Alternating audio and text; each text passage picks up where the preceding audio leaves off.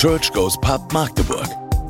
Live-Musik, eine authentische Lebensgeschichte und Quatschen in gemütlicher Atmosphäre stehen im Vordergrund. Thematisch dreht sich jede Story auch um Gott und was er im Leben der Erzählenden gemacht hat. Kurz gesagt, Church Goes Pub ist für alle, denen Sonntagmorgen zu früh, Kirchenbänke zu hart und Predigten zu theoretisch sind. Ja, sehr cool. Ich freue mich voll hier zu sein. Ich freue mich auch, wie viele Freunde von mir gekommen sind, wie viele Leute allgemein hier sind. Ähm, und jetzt fragt man sich ja ein bisschen so, irgendwie der Junge hat so ein T-Shirt an, das sieht jetzt vielleicht so aus, als wäre ich die Anmoderation für den nächsten Redner, der kommt. Sieht so aus, als würde ich dazugehören. Ähm, warum ist einer von Church Goes Pub, der hier trotzdem auch seine Lebensgeschichte erzählt? Und so ist es bei uns immer im Team so, dass wir uns über Gedanken machen, na, wer könnte vielleicht der nächste Redner sein oder wer bietet sich vielleicht schon an. Und dann kam irgendwer auf mich zu und meinte, Florian, du hast doch auch eine Lebensgeschichte. Du hast doch auch was irgendwie erlebt. Ähm, es gibt auch irgendwie einen Grund, dass du jetzt im Church Goes Pub Team mitarbeitest. Aber warum willst du das dann nicht mal erzählen? Und meine erste Reaktion war, nee, also das äh, mache ich nicht. Ähm, es gibt viel krassere Leute, vielleicht für Leute, die auch schon bei Church Goes Pub dabei waren hier. Ähm, echt auch andere Lebensgeschichten, wo man sich dann da denkt und denkt, krass, ne, was da passiert ist. Und dann habe ich aber immer mehr auf meine Lebensgeschichte geguckt und festgestellt, erstmal ist die teilweise auch krass, ähm, zumindest in den Augen von mir, vielleicht auch von meinen Eltern. Ähm, aber darum geht es gar nicht, sondern darum, dass einfach ganz viele Leute individuell ähm, etwas erlebt haben. Ich auch individuell was erlebt habe, was irgendwie wertvoll ist. Äh, auch andere Leute, die sich hier auf die Bühne stellen und erzählen, was sie auch erlebt haben, mit Gott erlebt haben, wie ihr, ihr Weg war, dass sie hier auf der Bühne gelandet sind und mir gesagt haben, warum eigentlich nicht. Und ähm, so war das für mich auch voll die Chance, in den letzten Tagen zu reflektieren, wie bin ich überhaupt hier hingekommen ähm, und wieso bin ich auch heute Christ? Ähm, wie ist das überhaupt gekommen? Und ich meine, ihr seid jetzt ein bisschen gespoilert, weil jetzt alles, was ich erzähle, ähm, geht irgendwie auf die Richtung, dass ihr wisst, er steht jetzt heute hier. Das heißt, egal was ich euch jetzt erzähle, er wisst irgendwie, also er hat die Kurve gekriegt. Aber das war nicht immer so. Und ich glaube auch, umso länger man mich vielleicht schon kennt, äh, in die letzten Jahre, dann hätte man das vielleicht nicht immer gedacht. Und ich habe vorhin nochmal mit meinem Vater auch telefoniert und auch nochmal seinen, seine Bestätigung bekommen. Er hätte sich das auf jeden Fall auch zu vielen Zeiten meines Lebens nicht denken können, dass ich mal vielleicht hier stehen würde ähm, und euch von meiner Lebensgeschichte erzähle. Vielleicht noch zu mir. Ne, ich bin Florian. Es wurde jetzt schon kurz vorgestellt. Ähm, ich wollte jetzt nochmal so die Hard Facts so kurz runterrattern. Ähm, ich bin 21, komme aus Wolfsburg, bin da aufgewachsen bin jetzt Student in Magdeburg, mache gern Sport. Irgendwie, das hätte ich mir, glaube ich, auch sparen können. Das wurde gefühlt gerade schon alles in der Anmoderation super übernommen. Ähm, und ich habe äh, mir Notizen gemacht, weil ich sonst dazu neige, abzuschweifen. Eigentlich bin ich so voll der Improvisationstyp. Ähm, vielleicht manche, die mich kennen. Aber ich habe mir jetzt extra so einen roten Faden gemacht, ähm, um halt nicht abzuschweifen. Und gehe da teilweise vor allem chronologisch durch mein Leben ähm, mit Höhepunkten und Tiefpunkten ähm, und ja, hoffe, dass ich euch da ein bisschen mitnehmen kann auf die Reise und auch euch vielleicht klar wird, was mir auch die letzten Tage so bei der Vorbereitung vor allem klar geworden ist, was führt dazu, dass ich jetzt heute hier stehe. Und ich bin sehr dankbar, dass ich heute hier stehe. Ähm, es ging eigentlich alles gut los mit einer Kindheit, wo ich sehr alte, aber sehr jung gebliebene Eltern hatte oder habe immer noch, die auch immer noch jung geblieben sind. Ähm, ich würde behaupten, meine Eltern sind älter als der Großteil eurer Großeltern. Ähm, was dann auch dazu geführt hat, dass zum Beispiel meine Eltern sehr spät erst auch selber gläubig geworden sind, ähm, sich auch sehr spät taufen lassen haben. Meine Mutter mit 50, mein Vater mit 64. Ne, man sagt ja oft, ja, wahrscheinlich ist er Christ, weil seine Eltern Christen waren. Das wurde dann biologisch vererbt. Ähm, bei meinen Eltern war das auf jeden Fall nicht in die Wiege gelegt. Und man denkt ja oft so, oder ich merke das auch, man redet mit Menschen und vielleicht denkt man so ab 25, da ist vielleicht Schluss, oder hat man sein Leben gefestigt. Ähm, alles, was danach kommt, so da geht man dann schon die Richtung, die man da eingeschlagen hat. Und ich fand so krass auch nochmal zu sehen, so mein Vater war 64 und hat gesagt, ey, ich lass mich jetzt nochmal taufen. So. Ähm, ja, und das hatte aber auch viele Vorteile. Mein Vater war halt Rentner, als ich von der Grundschule nach Hause kam, äh, hat er mit Mittagessen gewartet. Ähm, ich weiß nicht, wer das von sich behaupten kann. Gibt es jemanden? Oder falls jemand sich betteln will nachher, wer den älteren Vater hat, ja, dann können wir das vielleicht auch machen. Ähm, ich glaube, das gewinne ich. Aber ich meine das total positiv, weil die halt auch echt fit geblieben sind und mir auch total viel so mitgeben konnten. Ähm, sie haben mich dann ungefähr, als ich vier war, sind sie zum Glauben gekommen, sag ich mal, haben sich für den Glauben bewusst entschieden, auch durch die Taufe und haben mich dann mitgenommen, auch in ihre Kirche, haben mich am Anfang mitgenommen, würde ich sagen, und dann doch irgendwie die nächsten Jahre dann immer mehr probiert mitzuschleppen, einfach wo man schon raushört, mein Widerstand wurde immer größer. Ähm, ich habe mich geweigert und es gibt jetzt, glaube ich, bei Kindern gibt es immer solche und solche. Ich habe jetzt kürzlich eine Freundin getroffen, die meinte, Zitat wörtlich, ähm, meine Schwester hat gesagt, das ist Mist und dann habe ich es nicht gemacht. Ähm, und dann gibt es halt Leute wie mich. Ich habe halt jeden Fehler selbst gemacht, jeden Umweg im Leben auch selbst genommen. Und so gab es auch irgendwie nicht die Möglichkeit, dass meine Eltern mir großartig gesagt hätten, das ist der Weg, ähm, sondern ich halt sehr viele Umwege gemacht habe. Und ähm, das hat zu vielen dunklen Stunden auch geführt. Ähm, und ja, ein bisschen will ich euch da mitnehmen. Ich glaube, wir sind jetzt so grob, ich will immer so zwischendrin grob sagen, in welcher Lebensphase wir gerade sind. Ich glaube, wir befinden uns gerade ungefähr so zwischen 7 und 13, so die nächsten Sachen, die ich sage. Ähm, wo ich zwar einerseits total die schöne Kindheit hatte, auch schon davor, ähm, viel draußen gewesen bin, viel Abenteuer erlebt habe, gerade auch Nachbarskinder hatte, mit denen ich echt auch viele tolle Sachen erleben konnte. Ähm, ja, und wir ganz viel, auch ich mit meinem Vater unternommen habe. Aber auf der anderen Seite gab es auch immer mehr Probleme, gerade auch in der Grundschule, aber auch in meinem Umfeld, überall in meiner Familie, dadurch, dass ich so einen starken Willen hatte und den um, also wirklich ums Verrecken einfach durchbringen wollte. Ähm, also es war extrem und ich will jetzt so ein paar Situationen auflisten. Ähm, ich kann mich zum Beispiel erinnern, meine Eltern wollten gern, dass ich sonntags auch mit in den Gottesdienst gehe. Und jetzt habe ich wirklich im, in den letzten Tagen auch festgestellt, habe ich mich oft krank gestellt, weil ich wusste, um 9.10 Uhr äh, beginnt Sturm der Liebe auf, ich weiß nicht in welchem Sender das lief, und habe halt um jeden Willen gesagt, ich gehe nicht in Gottesdienst und ich stelle mich krank, um halt Sturm der Liebe zu gucken. Also das ist so ein Fun Fact, der mir halt die letzten Tage kam. Es hat viel zu Streit geführt, ähm, gerade auch, weil dann immer mehr auch Lügen mit reinkamen, ich mir halt Sachen so zurechtbiegen musste und auch wenn man Freunde von damals fragt, ich auch einfach keine Grenzen kannte, ne, wo Spaß vielleicht aufhört. Ich mache es auch heute noch gern, so dass ich Spaß auch mal ein bisschen Leute so ärger oder so ein bisschen necke. Ähm, aber oft kannte ich damals einfach keine Grenzen, ähm, was oft auch einfach Menschen total verletzt hat. Ich kann mich auch erinnern an eine Situation mit meinem Bruder, der mal dann bei mir zu Hause war. Ähm, und ich weiß nicht, wie es dazu gekommen ist, aber man kann sich ja grob denken von dem, was er gesagt hat. Und er nur zu mir meinte, Mädchen schlägt man nicht. Und ich weiß nicht, ob er Mann betont hat oder nicht betont hat, aber wo das alle probiert haben, irgendwie auch zu sagen, ey Florian, krieg mal die Kurve. Irgendwie weiß, so, schätz mal ein, wo die Grenzen sind, aber ich einfach überall so übertrieben habe. Ähm, habe Autoritäten total missachtet, war sehr respektlos auch, ähm, aber vor allem immer gegenüber Leuten, die einfach anders gedacht haben als ich. Also ne, vor allem Autoritäten, die nicht das gemacht haben, was ich mir gewünscht habe. Solange die meiner Meinung waren, waren wir auch so cool miteinander. Aber ab dem Moment, wo es halt nicht so war, gab es halt immer Probleme. Ähm, so dass ich so ein ungebändigtes Energiebündel war, habe ich es jetzt mal überschrieben, vielleicht ein bisschen zu positiv beschrieben, wo halt viele Leute einfach probiert haben, mich auch auszubremsen, um zu sagen, ey, wie kriegen wir den unter Kontrolle? Aber eigentlich keiner da ein Rezept hat. Und ich kam dann zur Erziehungsberatungsstelle in Wolfsburg, so für schwer erziehbare Kinder, ähm, die sich da auch Gedanken machen können, gemacht haben, wie können wir irgendwie mit dem Jungen die Kurve kriegen? Wie kriegen wir es hin, dass der irgendwie, also durch gute Fragen stellen, die haben wirklich viel probiert, aber es einfach nicht hingekriegt, ähm, dass ich die Kurve kriege. Er hat mich gefragt, viel, was hat mich da angetrieben?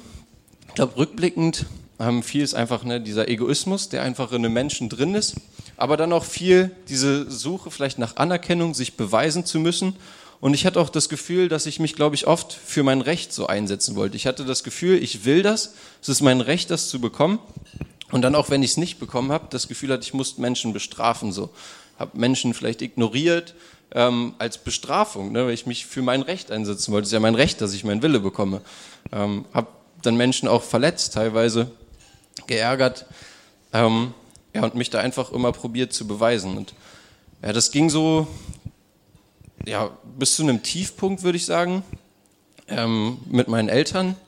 Einmal, wo ich mit meinem Vater mich erinnere, einfach auch richtig traurig zurückgucke, wo wir teilweise solche heftige Streits hatten, die so eskaliert sind, auch dass wir uns für bis zu drei Monate lang einfach ignoriert haben, ähm, aneinander vorbei im Haus gelebt haben, ähm, jeder seine Sachen gemacht hat, aber einfach, weil auch so viel Stolz damit geschwungen ist, das nicht bereinigen zu wollen, sondern einfach extrem viel Streit war. Und ich kann mich an eine Situation erinnern, wo ich sagen würde, vielleicht war das sogar der Tiefpunkt.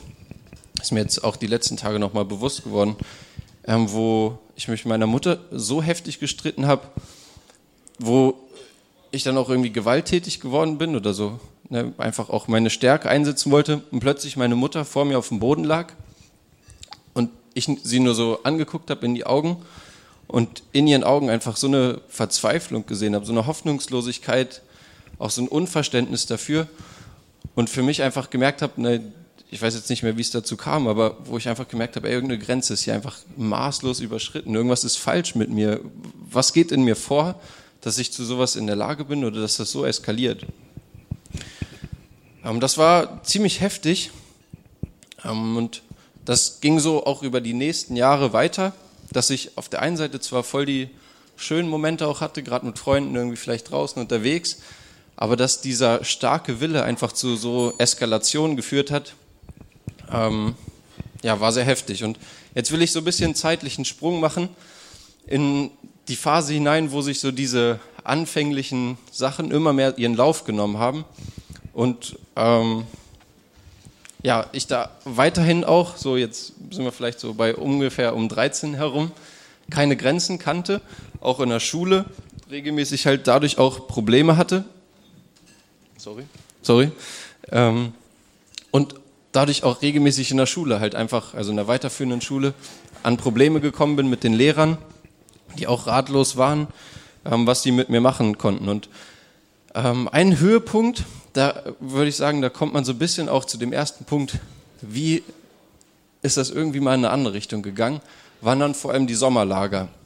Ich weiß nicht, wer von euch schon mal auf dem Sommerlager war, ähm, wahrscheinlich einige. Ähm, ich war von den Pfadfindern oft auf dem Sommerlager, aber auch von äh, der Kirchengemeinde, nicht mehr der von meinen Eltern, sondern die haben mich dann in eine gesteckt mit noch einer größeren Jugendarbeit, wo vielleicht Jugendleiter irgendwie doch noch was hinkriegen mit mir. Und da war dann ähm, jährlich Sommerlager, auf dem man sehr intensive Zeit hatte. Einmal, weil ich viele Gleichgesinnte hatten, mit denen ich Mist bauen konnte und ganz viel Energie rauslassen konnte, weil man ja Mitarbeiter hatte, die sich einfach Vollzeit darum gekümmert hatten, dich unter Kontrolle zu halten. Also besonders große Herausforderung, auch besonders viel Probleme zu machen. Aber auf der anderen Seite auch ähm, intensiv irgendwie so auf christlichen Sommerlagern gehört habe, was ist eigentlich Glaube oder worum geht es so, was, was ist Gott, was hat die Bibel, was hat es mit der Bibel auf sich und irgendwie zum ersten Mal intensiver auch mit solchen Sachen in Berührung kam. Und das war dann so ein Kontrast, der sich aufgebaut hat. Einerseits habe ich für mich festgestellt, irgendwie, ja, das hört sich auch ganz gut an, was Sie sagen, das macht so ein bisschen Sinn, habe es auch noch nicht weit probiert nachzuvollziehen, andererseits aber auch weiter in mein Leben gelebt. Ähm, und habe dann auch auf einem Sommerlager, weiß ich noch, für mich festgestellt, was die eigentlich alles hier behaupten und so von Gott erzählen. Ähm, keine Ahnung, ob das stimmt oder nicht, aber Fakt ist, wenn das stimmt, oder was die erzählen, ist so krass, dass wenn das stimmt, das dann auf jeden Fall extreme auch Auswirkungen hat, also auf mein Leben, ähm, weil das so viel verändert, wenn das wirklich stimmt. Also wenn das wahr ist, dann steckt da so viel mehr dahinter, als wäre das so irgendwie so eine News, die man halt in den Nachrichten hört, sondern ist das wirklich lebensverändert. Und das habe ich, glaube ich, früh für mich erkannt, dass wenn es stimmt, dann ist es krass, aber ob es stimmt, das war für mich lange noch nicht klar. Und so hat sich dann, glaube ich, über die nächsten Jahre das viel ähm, ja, so ergeben, dass ich mich intensiv damit auseinandergesetzt habe. Einerseits, was behaupten die? Also was hat es auch mit Glauben auf sich? Ähm, was sind so Glaubensinhalte? Was sagt die Bibel? Was sagt Gott? Aber auf der anderen Seite halt auch das andere Leben mit meinem Willen extrem äh, weitergegangen bin. Und ähm, das hat sich dann gerade auch im Jugendalter, wo man dann andere Freundeskreise hatte und dann halt in dieses jugendliche Alter kommt, ähm, so extrem auch weitergeführt, dass die sich so ein Doppelleben entwickelt hat. Also ich glaube, ich hatte in meinem Leben verschiedene Doppelleben, aber das war so ein krasses Doppelleben, wo ich oft, das ist so wirklich ein klassisches Wochenende gewesen, das ist jetzt kein Einzelfall, Samstagabends ähm, so extrem gefeiert habe. Über die Definition, was ich jetzt mit feiern meine, gehe ich gleich noch kurz ein. Dann so lange gefeiert habe, bis ich Sonntagmorgens halt Zeitung ausgetragen habe. Das war bei mir damals ähm, so fest eingeplant. Von 12 bis 16 habe ich Zeitung ausgetragen. Ist eigentlich auch verrückt. Warum macht man das freiwillig in der Jugendphase, so als hätte man da nichts Besseres zu tun? Und bin dann aber vom Zeitung austragen direkt zum Gottesdienst gefahren und habe mich dann im Gottesdienst oft so eine Mischung aus, ich will eigentlich aufpassen, um zu verstehen, ist das wahr, was sie sagen, oder ist da was dran? Aber andererseits auch halt ausnüchtern und Schlaf nachholen. Ähm, irgendwie immer halt die Kombi. Und äh, was ich halt mit dem Feiern meinte, war, ich gehe auch heutzutage, also das ist eigentlich das Wochenende, wie es immer noch in meinen Idealvorstellungen immer noch herrscht, nur halt, dass der Begriff von Feiern sich bei mir total geändert hat. Äh, weg von irgendwie, man verletzt sich selber, man verletzt andere Menschen, was oft damit einhergegangen ist, hin zu einfach schön feiern. Und ähm, so glaube ich, habe ich da ganz oft ja vor allem Verletzungen in das Leben von Menschen gebracht, ähm, teilweise auch Sachen, wo ich mich jetzt jahrelang später auf die Person zugegangen bin und entschuldigt habe. Ähm, aber mir oft über dieses Doppelleben einfach von Samstag und Sonntag selber so bewusst war, aber es einfach gelebt habe. Ja, wodurch kam jetzt der Wandel? Ähm, was ist dann so passiert? Und ich habe da so mehrere Sachen aufgeschrieben. Ähm, und der erste ist vielleicht auch eine Ermutigung an alle die, die vielleicht jetzt so in unserem Alter sind, jetzt wenig selber noch jugendlich, so jung jugendlich, aber vielleicht arbeiten manche von euch mit Jugendlichen zusammen, von manchen weiß ich Und ich würde so sagen, das ist der, das krasseste Allzweckmittel, was es gibt, nämlich der sogenannte Judo-Effekt. Ähm, so habe ich ihn für mich genannt. Und da geht es nicht darum, irgendwie Kontrolle über die Teenager durch physische Überlegenheit auszuwirken, sondern es geht darum, dass Jugendleiter erstmals es geschafft haben, gerade auch aus meiner Kirche, zu überlegen, okay, der hat so viel Kraft, dieses Energiebündel, aber wir probieren ihn nicht zu bremsen, sondern wir probieren Judo-Effekt-mäßig die Kraft von ihm zu nutzen und sie für uns einzusetzen. Und haben mich so praktisch in meiner rebellischen Phase zu Fall gebracht. Aber nicht nur das, sondern auch für gute Sachen meine Kraft umgelenkt. Und das sah dann konkret so aus, dass ich in Verantwortung war, die Störenfriede ruhig zu halten oder so. Und ähm, das ist halt irgendwie schon witzig, ne? weil ich war ja eigentlich der größte Störenfried von allen. Aber mir dann plötzlich die Verantwortung zu geben, hat mir so eine Wertschätzung in erster Linie gegeben, aber dann auch Verantwortung, in der ich extrem gewachsen bin. Und ich glaube, das hat ganz viel auch an meinem Charakter gefeilt, so dass ich auch in meiner Jugendarbeit, ich probiere auch irgendwie das jetzt weiterzugeben an Jugendliche heutzutage, probiere in erster Linie eigentlich mir die rauszusuchen, die am schlimmsten sind und zu sagen, Judo-Effekt-mäßig, aus denen machen wir die Leute, die dann am Ende vielleicht auf einer Bühne stehen und vom Judo-Effekt reden. Ähm, und das war krass, wo ich gemerkt habe, das waren so Jugendleiter, die eben nicht nur ihren Job gemacht haben, sondern in erster Linie auch sich gerade auch von Gott beauftragt gesehen haben in der Kirche, sich eben auch über das, was man vielleicht so normal macht, auch mit denen zu treffen. Also ich hatte da besonders einen, ähm, der sich auch so ein bisschen Mentoring-mäßig mit mir getroffen hat und gesagt hat, ey, irgendwie muss er doch die Kurve kriegen, in den muss ich investieren. Wir haben uns wöchentlich getroffen und ich glaube, das war so die zweite Sache, die mich extrem auch zum Nachdenken gebracht hat, war so ein Satz, den er aus der Bibel zitiert hat, ähm, der, also so ein Psalm, der an Gott gerichtet ist. Ähm, ich lese einfach mal vor, also lehre mich bedenken, dass ich sterbe, auf dass ich klug werde, heißt es dort. Und ähm, das ist jetzt irgendwie so erstmal so fast schon philosophisch krass, ne? aber wo ich zum ersten Mal auch mit, sage ich mal, 15 ungefähr, mir halt Gedanken gemacht habe, okay, krass, irgendwie, das hat alles auch Konsequenzen, was ich hier mache. Mein Leben, also die Entscheidungen, die ich treffe, haben Konsequenzen auf mein Leben. Und in erster Linie, was will ich überhaupt in meinem Leben erreichen? Wie kann ich überhaupt ein wertvolles Leben leben? Ist das, was ich gerade mache, wertvoll? Äh, was will ich mal hinterlassen? Und ähm, das probiere ich mir auch jetzt jedes Jahr, wenn ich so das Jahr reflektiere, probiere ich mir auch wieder neu diesen Vers aus der Bibel vor Augen zu führen und zu sagen, okay, wenn man wirklich den Tod vor Augen hat, ähm, das Leben auf der Erde viel bewusster zu leben. Und ähm, dadurch habe ich mir immer mehr auch, glaube ich, Bewusstsein über mein eigenes Handeln gemacht, aber auch immer mehr probiert zu gucken, was sagt Gott eigentlich, was Wert hat, ähm, um mir einfach zu gucken, was sagt mir vielleicht meine Samstagswelt, was wertvoll ist. Und da ist halt in erster Linie ne, das, was am meisten Spaß macht, hat am meisten Wert. Und vielleicht meine Sonntagswelt, ähm, ja, was ist Gottes Vorstellung? Was sagt die Bibel vielleicht auch, was wirklich Wert hat? Und ich habe mir einfach erstmal alles angehört, habe auch gar nicht für mich entschieden, was vielleicht das Wertvollere ist, aber zumindest mit beiden auseinandergesetzt. Und umso weiter ich mich damit auseinandergesetzt habe, habe ich, glaube ich, auch immer mehr verstanden, dass eigentlich mein Bild davon, was ein Christ ist oder so, total falsch war und habe immer mehr verstanden, eigentlich geht es in erster Linie äh, um das Leben, den Tod und die Auferstehung von Jesus, der irgendwie damals was Krasses gemacht hat, was aber auch für die Menschen heutzutage noch so eine große Hoffnung darstellt. Und ähm, habe das irgendwie viel verwechselt, weil ich davor ja dachte, es geht vor allem um Regeln einhalten. Ein Gott, der Rebellen ausbremsen will durch irgendwelche einschränkenden äh, Regeln, die man halt lesen kann, bis ich eigentlich verstanden habe, und das hat mich total abgeholt, das Bildnis, weil ich damals Fußballschiedsrichter war, ähm, Gott als Schiedsrichter zu sehen. Ich sage jetzt nicht, man soll Gott als Schiedsrichter sehen, aber wo wir alle wissen, dass ein Fußballspiel oder vielleicht Handball gestern, für die, die es traurig äh, mitverfolgt haben, äh,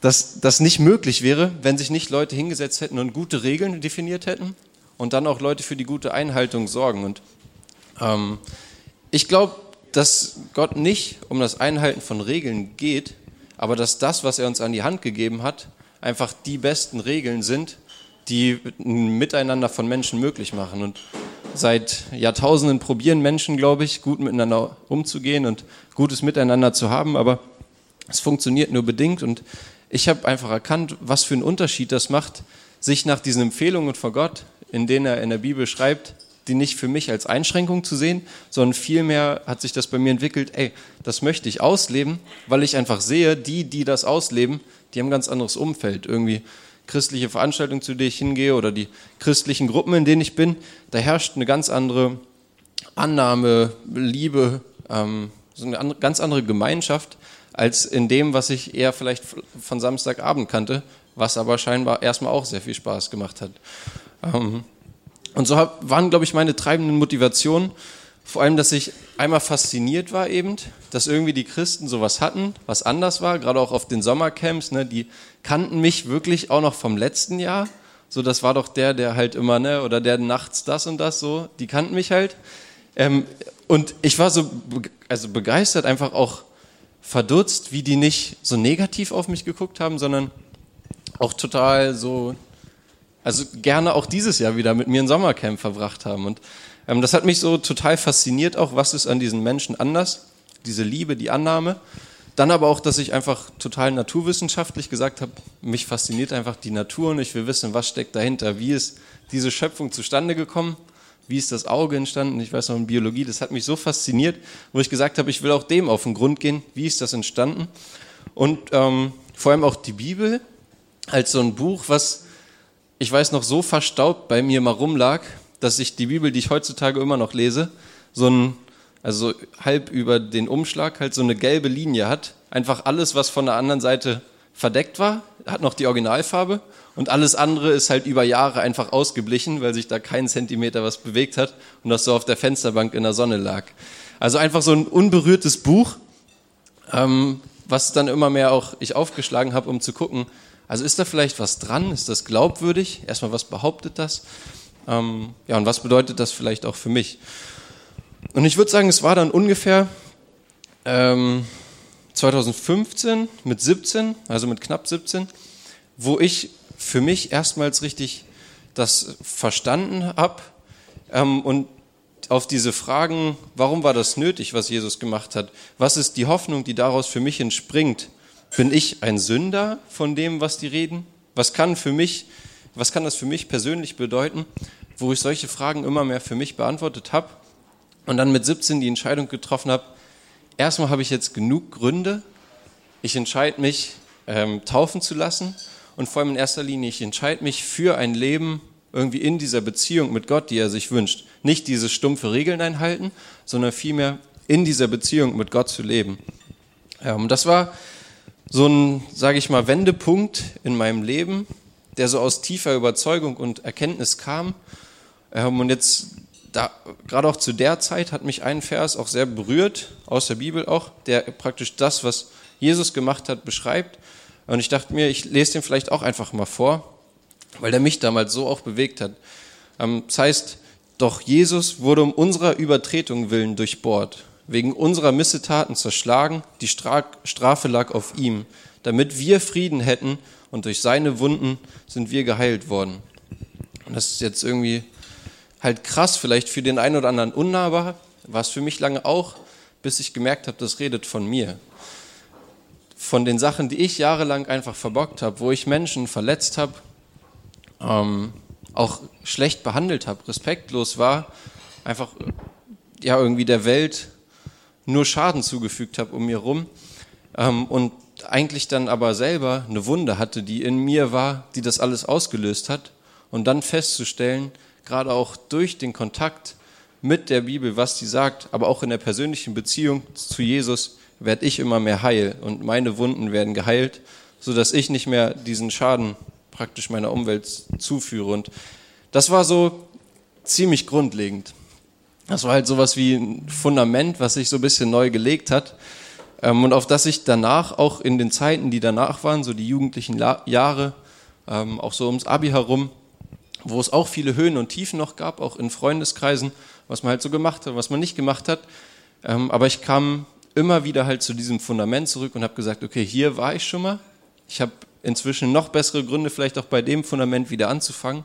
Aber von hier aus will ich jetzt wieder mich so ausrichten, in welche Richtung soll es weitergehen, um dann mich wieder bewusst zu entscheiden, okay, ähm, ich habe immer noch gute Gründe oder ich habe vielleicht nochmal alles hinterfragt, aber von hier geht es wieder weiter. Und das war krass und ähm, so habe ich dann einige Jahre später mein Auslandsjahr auf den Philippinen gemacht.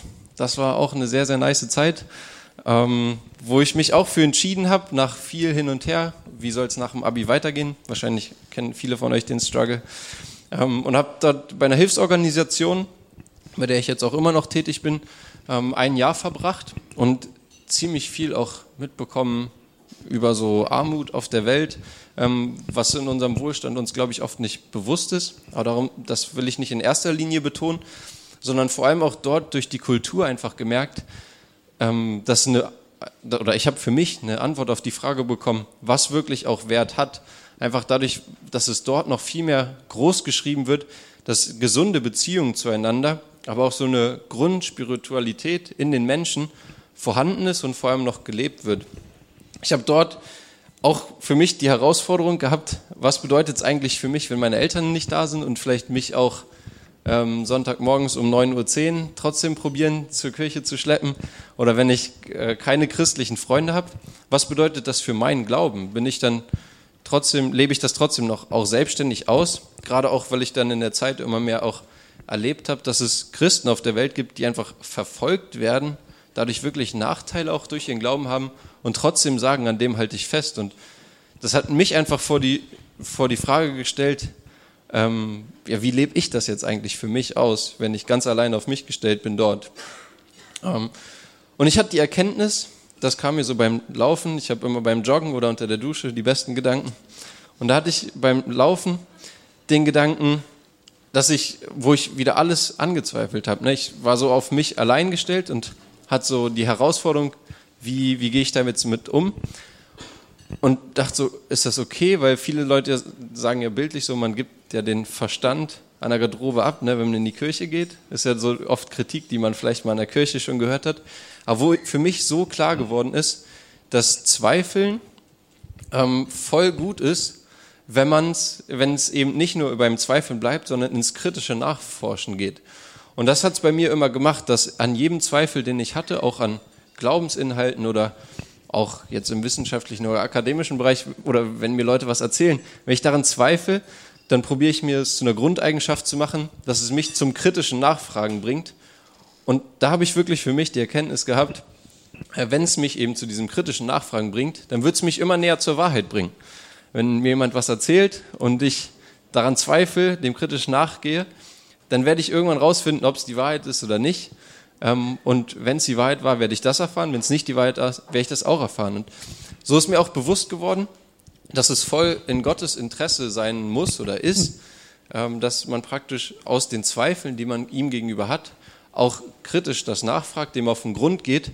Was für mich auch nochmal so ein neues Fundament war, zu sagen, okay, ähm, da geht Gott auch mit mir durch die Zweifel und ich kann da vor allem auch immer wieder durch das kritische Nachfragen an den Punkt kommen, wo sich neue Fragen beantworten und ich wieder ein stärkeres Fundament habe, auch weiter zu glauben, weil es auch meinen letzten kritischen Fragen standgehalten hat. Ähm, ja, und dort habe ich halt auch für mich die, diese Frage, was wirklich Wert hat, was ich mich ja auch früher schon gefragt habe, äh, beantwortet. Und das waren halt nicht, kann ich mich erinnern, die eine Situation, in der Schuhe so wertvoll gewesen wären, wo ich nachts so durch den Dschungel getappt bin vom tropischen Regenwald und mir einfach gedacht habe, äh, wie krass wäre es jetzt einfach Schuhe zu haben oder so. Einfach so als ein Beispiel, was man halt manchmal denkt, was im Leben wertvoll ist.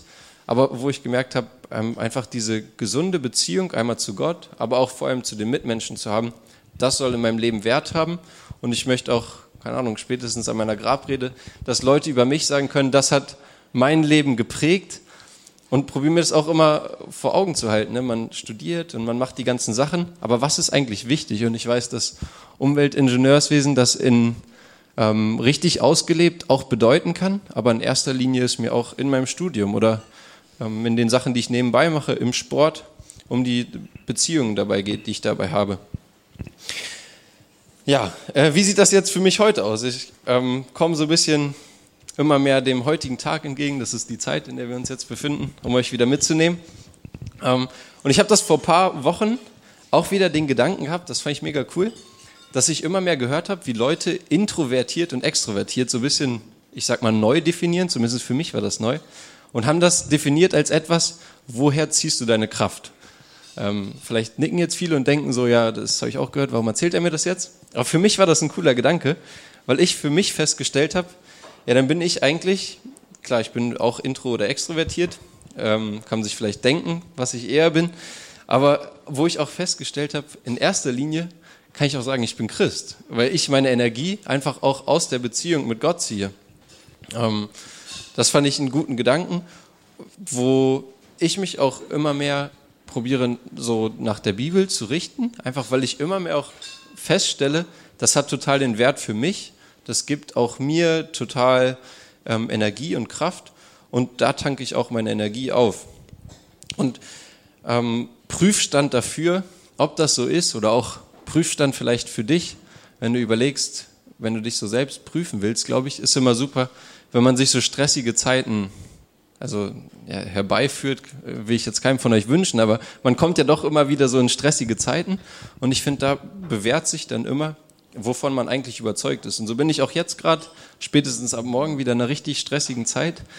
Ähm, aber wo ich dort merke, okay, ist jetzt Glauben etwas wie früher, ähm, was ich so als Arbeit gesehen habe, so ein Einhalten von Regeln, äh, was mich eigentlich nur belastet? Oder ist es nicht vielmehr so, dass wenn ich gerade stressige Zeiten habe, ich viel mehr noch probiere auch zum Beispiel in der Beziehung zu Gott meine Kraft zu suchen, weil ich ja in den stressigen Zeiten noch viel mehr darauf angewiesen bin. Ähm, und wo ich einfach merke, was das auch für eine Kraftquelle in meinem Leben heutzutage bedeutet. Und so habe ich einfach in vielen Situationen, auch unabhängig von Umständen, heutzutage durch meinen Glauben, ähm, durch meine Beziehung mit Gott auch einfach so eine Freude und Ruhe, ähm, die einfach auch unabhängig von den Umständen ist und vor allem so einen Kontrast darstellt zu dem, was ich vielleicht am Anfang erzählt habe, wie Florian ursprünglich mal war. Und so hat sich jetzt auch in Magdeburg äh, mein Glaube nochmal auch umsofern verändert, dass hier gerade an der Uni ne, total viel auch coole wissenschaftliche Vorträge waren, die diesem naturwissenschaftlichen Florian auch nochmal mehr Antworten gegeben haben. Kann man vielleicht auch aus Sicht absoluter Wissenschaftler sogar an die Glaubwürdigkeit der Bibel glauben oder daran glauben, dass Jesus sogar auferstanden ist, das ist ja schon irgendwie krass, ähm, wo ich auch auf solche Fragen Antworten bekommen habe und mich dann wieder neu auch im Kleinen entscheiden konnte und sage, okay, wenn ich auch darauf eine kleine Antwort habe, dann ist das auch wieder ein weiterer Punkt, mich für die große Sache wieder neu entscheiden zu können, weil ich dahinter stehe. Ähm, und einmal dieses Wissenschaftliche, aber auf der anderen Seite eben auch ganz viele Lebensgeschichten von Christen aus der ganzen Welt, habe ich jetzt mal geguckt, die ich wirklich auch in Magdeburg kennengelernt habe, aber vor allem auch jetzt bei Church Goes Pub, Redner, ähm, Leute aus Europa, wo ich merke, Menschen auch unter Verfolgung haben so krasse Lebensgeschichten mit Gott, dass es eben nicht nur dieses weit entfernte, vielleicht wissenschaftliche ist oder von dem Leute in irgendeiner Predigt oder so reden, sondern es ist auch ganz persönlich erfahrbar und Menschenleben verändern sich. Ähm, ja, und so ist es trotzdem auch so heute noch, das möchte ich dabei auch betonen, dass man, dass ich trotzdem immer wieder auch an einem Punkt bin, wo ich wieder vielleicht neu eine kritische Frage habe und mich neu wieder überlege, ja, aber was ist damit? Jetzt hat mir jemand davon erzählt, widerspricht sich das nicht mit dem, was ich schon immer geglaubt habe oder so? Und dann sage ich bewusst, nee, das möchte ich nicht. Also ich möchte mich dem auseinandersetzen, weil ich, wenn ich davon überzeugt bin, dass das, was Gott von sich behauptet, wahr ist, dann wird das auch jeder kritischen Nachfrage standhalten.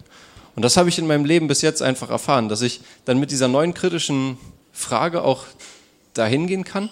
Und manchmal finde ich vielleicht ähm, nach einer Woche eine Antwort, nach irgendwie intensivem Studieren. Manchmal dauert es auch länger.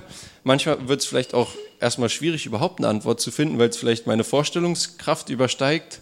Ähm, aber ich merke, dass dieses kritische Nachfragen mich total auch auf einem rationalen Weg dahin bringt, ähm, weiter gestärkt zu sein in dem Fundament, für das ich mich mal entschieden habe. Ja, ähm, jetzt ist so das, worauf blicke ich zurück? Ich habe jetzt, wie gesagt, vorhin mit meinen Eltern nochmal telefoniert und mein Vater sagt auch sowas wie, er ist Gott einfach enorm dankbar dafür, was er möglich gemacht hat, was bei Menschen unmöglich zu sein schien. Und ähm, das will ich auch einfach betonen, dass das oft, glaube ich, also kann man sich das vielleicht auch menschlich erklären und man sagen, ja, irgendwie da psychologisch, aber ich einfach für mich zurückgucken kann und sagen kann, das war so unwahrscheinlich, dass sich manche Sachen so auch noch gewendet haben mit ähm, Begegnungen, aber auch mit Charaktereigenschaften, die sich bei mir so heftig geändert haben, wo ich sage, das war krass, wie Gott auch unmögliche Sachen möglich gemacht hat. Dann aber auch der rote Faden von dem Flyer entschieden. Darauf will ich jetzt auch praktisch äh, zu sprechen kommen. Ähm, dass vielleicht wer wachsam hingehört hat, hat immer wieder das Wort entschieden gehört. Dass ich festgestellt habe, wir haben ganz oft die Entscheidung. Jeder von uns hat im Kleinen Entscheidungen, wie er seinen Tag wahrnimmt. Ähm, ich bin auch der Meinung, ob wir glücklich sind oder nicht, ist in erster Linie auch eine Entscheidung. Aber eben auch Glauben ist ähm, in ganz vielen Linien oder in ganz vielen Hinsichten eine Entscheidung, so wie auch Liebe eine Entscheidung ist. Und ich halt immer wieder viele kleine Entscheidungen getroffen habe, so dass ich jetzt heute hier stehe und auch euch ermutigen will, zu sagen, jede Entscheidung, auch die kleinen Entscheidungen, jetzt vielleicht nicht, welches das Getränk ist, was man hier bestellen sollte, vielleicht hat auch das irgendwelche Auswirkungen, aber dass vor allem auch man sich bewusst wird, auch wie man reagiert auf das Verhalten von anderen Leuten, ist in erster Linie Entscheidung, was auch dazu beiträgt, was für einen Lebensweg man gehen wird. Ähm, ja, und jetzt in Bezug auf Glauben hatte ich da auch noch einen Gedanken, wo ich gedacht habe, es gibt viele Probeabos. So, ähm, jetzt irgendwie gerade in Zeiten, wo ja Werbung irgendwie mit Marketingstrategien nochmal viel besser gemacht wurde, gibt es vier Probeabos. Und so gucke ich eigentlich auch zurück und kann feststellen, eigentlich habe ich damals zuerst ein Probeabo abgeschlossen, so als Christ, und gesagt, ich mache das erstmal so auf Probe. Ich gehe dem Ganzen nochmal kritisch auf, also ich gehe dem kritisch nach, lass mich erstmal so ein bisschen drauf ein, aber ich bleibe auch so mit dem anderen Fuß hier noch so im Samstag auf jeden Fall stehen. Nicht, dass ich das Standbein verliere. Ähm, und dann für mich rausgefunden, okay, ich will wirklich ganz auf die Seite. Jo. ähm, ich will mich da ganz bewusst für entscheiden ähm, und ganz auf die Seite gehen. Und so ist das vielleicht auch für dich ähm, ein guter Gedanke zu sagen, sich erstmal auf Sachen einzulassen, in einem Rahmen, den man vielleicht noch vertretbar mit den Gründen, mit den Sachen, die man schon weiß, ähm, dass man sich darauf einlässt in einer gewissen Weise, um die Sache nicht grundabzulehnen, sondern erstmal sich ein wenig darauf einzulassen, um dann wieder kritisch nachforschen zu können und zu gucken, okay, wie reagiert oder passt das, wenn ich diese kritischen Fragen stelle, die Antworten, die ich bekomme, passt das? Und so war das für mich einfach im Leben total wertvoll, eben erstmal dieses sozusagen Probeabo abzuschließen, um zu gucken, ob sich das in meinem Leben auch bewährt und dann irgendwann auch zu sagen, ey, ich entscheide mich da komplett zu, dass das das ist, was mein Leben auch verändert hat.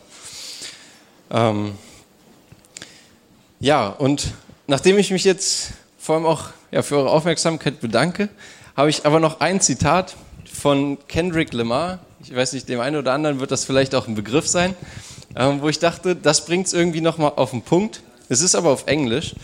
Ähm, und es lässt auf jeden Fall ganz viel Spielraum, auch da sich Gedanken drüber zu machen. Ähm, aber das ist so mein Ende, wo er, er ist selber Christ, ähm, aber er sagt, I'd rather, ich wollte es gut machen, das ist direkt beim ersten Mal, aber nein, I'd rather not live like there isn't a God than die and find out there really is. Think about it. Und das sagt er am Ende eines seiner Lieder. Und ich glaube, da steckt viel, ähm, ja, viel drin, wo man sich auch Gedanken drüber machen kann. Und so danke ich euch erstmal in erster Linie für eure Aufmerksamkeit. Bin gespannt auf eure Fragen und habe ähm, revolutionär bei Church Goes Pub dieses Mal auch Fragen für euch mitgebracht. Aber wie das genau aussieht, darüber äh, sprechen wir dann nochmal mit den Moderatoren. Vielen, vielen Dank. Eine Frage, die wir uns alle stellen, ist, Florian, wie alt sind deine Eltern genau?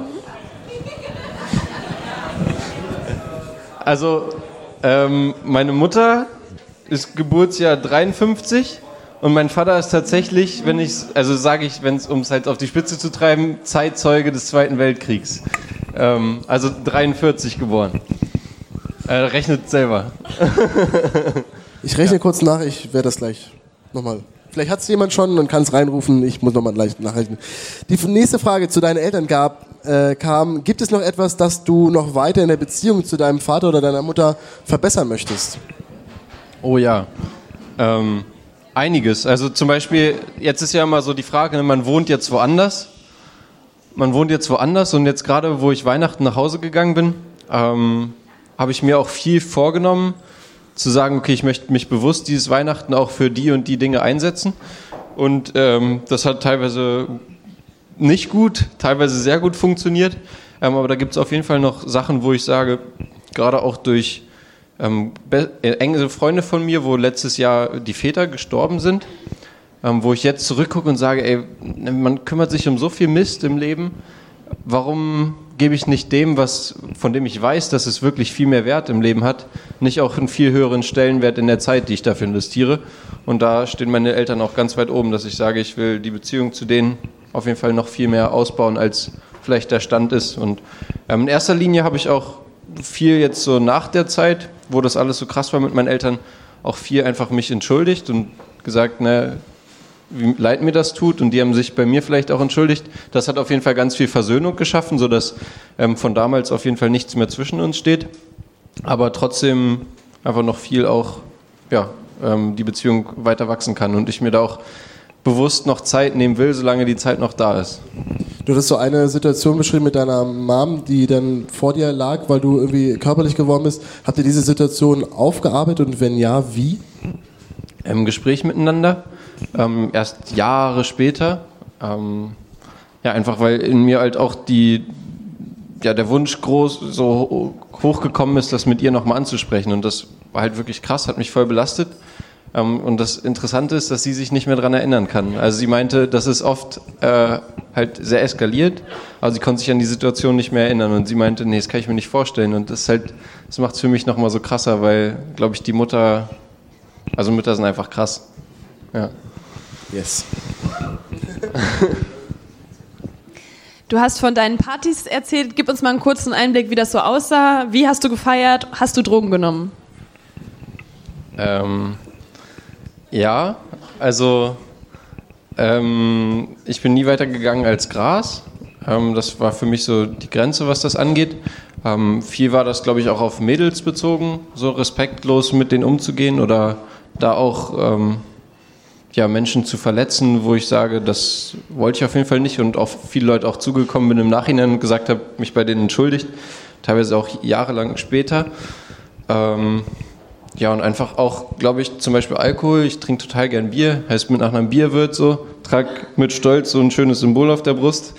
Ähm, aber es gibt halt auch irgendwo Grenzen und die kann man halt maßlos überschreiten. Ähm, und ja, da haben ich und vielleicht auch wir in meinem Freundeskreis da viele Sachen halt einfach echt überschritten. Ja. Du hast gesagt, dein idealer Samstagabend sieht eigentlich nur gar nicht so viel anders aus, als er vielleicht mal früher aussah. Die Frage kam, hast du heute auch noch das Gefühl, ein Doppelleben zu führen? Ich denke auf äh, gar keinen Fall mehr. Ähm, ich führe ein sehr erfülltes Leben, auch ein sehr volles Leben mit sehr vielen Dingen, die ich, wo ich aber auch ganz dankbar für bin, dass das alle Sachen sind, für die ich mich selbst entscheide. Und gerade auch als Student, also das ist einfach ein krasses Privileg, was wir haben, dass wir uns eigentlich den ganzen Tag selber planen können. Ne, ich, mir graut es schon vom Berufsalltag, wo ähm, so viel Zeit drauf geht, im besten Fall für Sachen, die uns auch Spaß machen, das hoffe ich, das, das gibt mir Trost. Ähm, aber so, so genieße ich das gerade total, dass gerade alles selbst gewählt ist, ne, was ich auch mache. Und da eben auch deswegen bewusst auch für Sorge, kein Doppelleben zu führen natürlich. Ähm, und auch dann den Samstagabend vielleicht zu genießen. Ja, so wie es in einem Rahmen, der ich sage, das entspricht dem, was ich weiß, was richtig ist. Für mich, aber auch objektiv gesehen.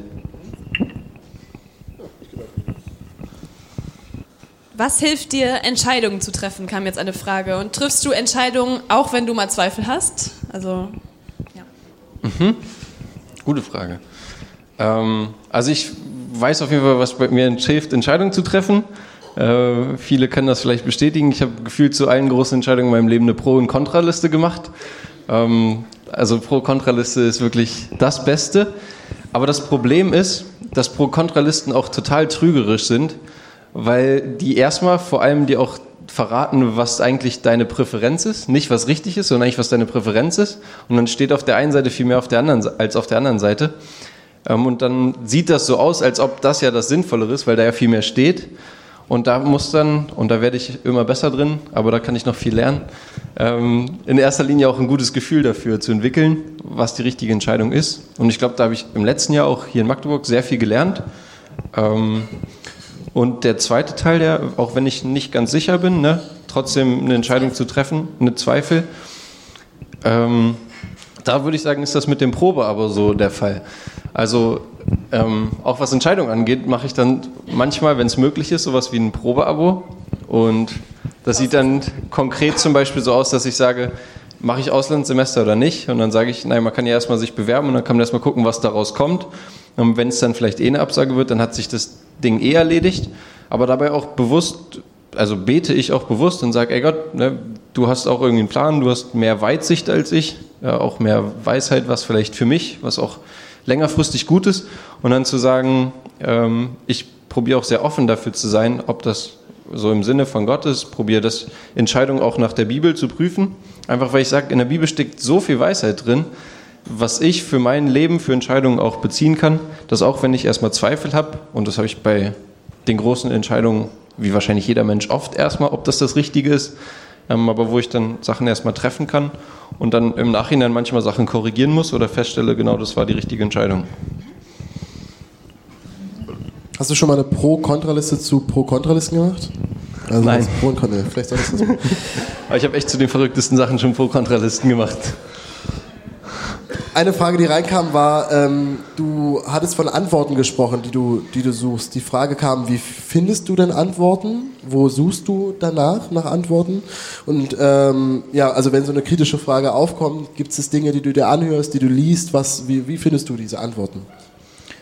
Ähm, ganz breit. Also ich glaube einfach, wenn es einem wirklich ein Herzensanliegen ist, dann so, so wie wenn man vielleicht mit Herzen ähm, Sachen macht, irgendwie vielleicht in der Uni auch, dann setzt man sich da voll für ein. Pia hat mir davon von was erzählt, wo sie sich voll für einsetzt und dann findet man halt Wege.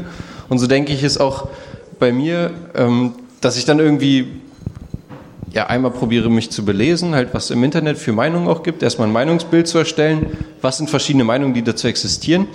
Aber was mir auch total hilft, ist mit älteren Leuten zu reden. Also ich mag es auch manchmal total so mit so ganz alten Menschen zu reden, einfach auch von deren Lebenserfahrung zu profitieren, aber eben auch mit Menschen, zu denen ich hochgucke, sage, ja, vielleicht in zehn Jahren bin ich ein bisschen mehr so in der Richtung und dann denen auch die Fragen zu stellen, die ich mich äh, die mich beschäftigen und zu gucken, wie haben die, die die Antworten für sich gefunden und vielleicht stimmt das auch für mich überein, ähm, aber das dann auch immer zu prüfen an verschiedenen Quellen und letztendlich selber zu einem Schluss für mich zu kommen.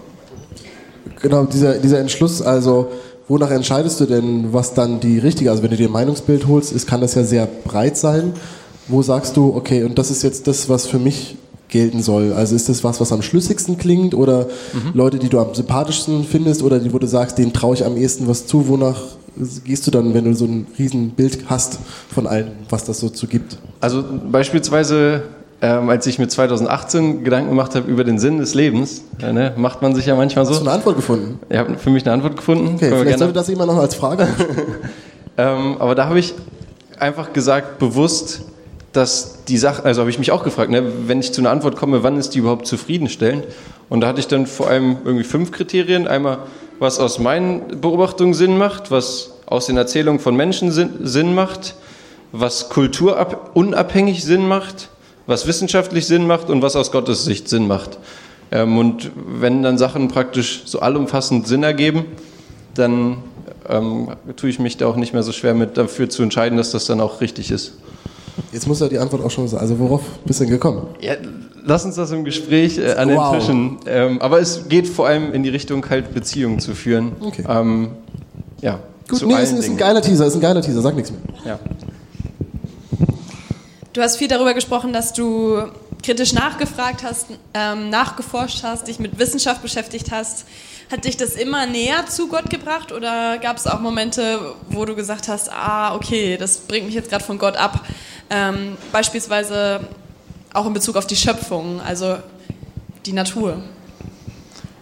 Das ist eine gute Frage. Ich glaube, es gibt ja sehr viele, auch heutzutage in Phänomenen, Theologiestudenten, die selber nicht gläubig sind. Also ich glaube, das beantwortet die Frage ganz gut. Man kann sich auch so verkopft in die Wissenschaft reinstürzen, dass da vom Glauben nicht mehr viel überbleibt. Und das ist mir auch selber bewusst geworden, dass, ähm, also dass das auf jeden Fall passieren kann, dass man einfach ne, des wesentlichen Dingen aus dem Fokus gerät. Ähm, trotzdem würde ich sagen, das war für mich nicht so, weil ich mich, weil ich einfach mal gesagt habe, das ist für mich schon wichtig und es gibt Sachen, auf die ich vielleicht erstmal keine Antwort finde. Aber ich habe es vielmehr als Glaubensbestätigung gesehen. Wir haben gerade am Tisch auch drüber geredet, wenn sich Sachen halt, die mal wegen der Bibel stehen, irgendwie wissenschaftlich auch so belegen lassen oder so und man sich so denkt, ja krass, ähm, und das eher so den Glauben pusht, dann bin ich auch eher so vom Kopf her rational eingestellt, dass ich sage, das ähm, bestätigt mich eher im Glauben. Natürlich ist es frustrierend, wenn man auch vielleicht Wochen oder Monate lang immer auf Sachen keine Antwort findet oder die auch die Vorstellungskraft von Menschen übersteigt. Aber oft hatte ich das Gefühl, das stärkt mich eher. Ähm, wo ich aber trotzdem zustimmen würde, oder ich weiß gar nicht, ob das in der Frage steckte, aber was ich auf jeden Fall sagen würde, ähm, dass einen das oft manchmal von anderen Dingen abhält. Also dass man dann vielleicht auch zu verkopft wird. Und das wurde mir auch von engen Freunden manchmal gefeedbackt, dass ich zu verkopft bin. Ähm, und mir dann auch bewusst gesagt habe, so, also meine Handlungsmaxime im Leben war oft, so ganz rational zu werden, weil derjenige, der ganz rational ist, so, das ist am objektivsten, das ist am erstrebenswertesten um dann aber so durch Korrektur auch von Freunden festzustellen, eigentlich am Ende der Rationalität steckt so das Ende der Menschheit auch drin und dann verliert man so sein Menschsein. Und deswegen ist es nicht erstrebenswert, auch komplett rational zu sein, sondern dann auch wieder so in die Mitte zurückzupendeln und zu sagen, ich möchte mir auch meine Menschlichkeit bewahren und äh, bewusst auch emotional sein und auch so mich nicht nur verkopften Thematiken zu widmen. Ja. So, ähm Wann wusstest du, dass du dich äh, taufen lassen willst? Gab es da einen Moment, in dem du dich dafür entschieden hast und hattest du dann auch Schiss vor dieser Entscheidung? Also ich wusste halt, äh, wo ich mich taufen lassen habe, mit meinem besten Kumpel damals zusammen, der eigentlich durch den, also zumindest die Jahre, die uns da begleitet haben, durch den gleichen Mist gegangen ist. Und wir haben total unabhängig voneinander, glaube ich, die gleiche Entscheidung getroffen, ähm, zu sagen, das soll unser Leben auf den Kopf stellen. Und das soll wirklich das sein, wo ich schon Jahre vorher festgestellt habe, also wenn das war es, dann ist es krass. Und wenn es nicht war es, dann äh, stelle ich das irgendwann fest. Aber wir haben gesagt, wenn wir uns jetzt taufen lassen, dann soll das die Entscheidung werden, dass es dann krass wird. Ähm, und das hatte dann Höhen und Tiefen. Es hatte halt auch wieder Tiefen danach. Aber das war vor allem in erster Linie der Punkt, der es wirklich verändert hat. Ähm, und ob ich Schiss davor hatte, ähm, eher dann weniger an dem Tag, glaube ich, einfach weil das so ein Prozess war, der über Jahre schon ging, wo ich immer mehr auch mir Gedanken machen konnte, ob ich das will oder nicht. Und vor allem auch, das, was ich so betont habe, ob ich inzwischen genug Gründe habe, auf die ich das stützen kann. Und die Entscheidung, die ich getroffen habe, konnte ich auf genug Gründe stützen. Und damit war das für mich halt gut. Wie alt warst du, als du dich taufen lassen? 2015. Ähm, Muss jetzt wieder rechnen? 17, 17 Jahre. Ja. Wunderbar. Äh, genau. Ähm, du hast ja uns noch Zettel mitgebracht. Das wäre jetzt die äh, beste Gelegenheit, um da nochmal darauf hinzuweisen, weil wir ansonsten an der Stelle mit dir durch sind. Und du hast aber, wie gesagt, noch was für uns alle. Erklär das mal ganz kurz. Ja, ähm, also ich bin so total der Fan von Fragen. Ähm, ich bin der Meinung, dass Fragen einfach der Schlüssel in guter Kommunikation sind und ich bin total fasziniert davon, wenn man mir gute Fragen stellt und vor allem in erster Linie möchte ich auch besser darin werden, Menschen gute Fragen zu stellen. Aber was dachte ich mir besser? Was gibt es Besseres, als wenn ich jetzt bei Church Goes Pub Redner bin, als dass ich euch auch Fragen mitbringe? Einfach vielleicht auch, dass das nicht nur ist, man lässt sich beschallen und kann auch vielleicht damit was anfangen oder vielleicht auch gar nichts damit anfangen, sondern in erster, in erster Linie auch für euch als äh, Anregung, sich vielleicht auch zu dem Thema passend aber vor allem auch eure eigenen Gedanken auszutauschen, vielleicht auch zum äh, besseren Gespräch mit euren Sitznachbarn. Ähm, ja, aber vielleicht auch zur persönlichen Reflexion und habe mir da ein paar Fragen überlegt, die so ein bisschen das Thema wiedergeben, aber auch einfach euch herausfordern. Und eigentlich hätte ich Lust, mit jedem persönlich dieses Gespräch zu führen. Ähm, vielleicht ergibt es sich ja mit dem einen oder anderen noch in den nächsten Wochen. Hätte ich Bock drauf. Stehen falls ja kaum Prüfungen an. falls man dich heute Abend sucht, wo, an welchem Tisch sitzt du, falls man sich mit dir persönlich... Also noch da, da steht Momentan mein Bier. noch da, okay, sehr gut. Ja. Gut, dann ähm, vielen Dank, dass du heute Abend da warst, Flo. Vielen Dank für die ganzen äh, ehrlichen Antworten und tiefen Einblicke. Schön, dass du da warst und ähm, ja. Vielen, vielen Dank. Danke dir fürs Zuhören. Bis zum nächsten Mal. Weitere Informationen findest du auf Facebook, Instagram oder im Web unter md.churchghostpub.de.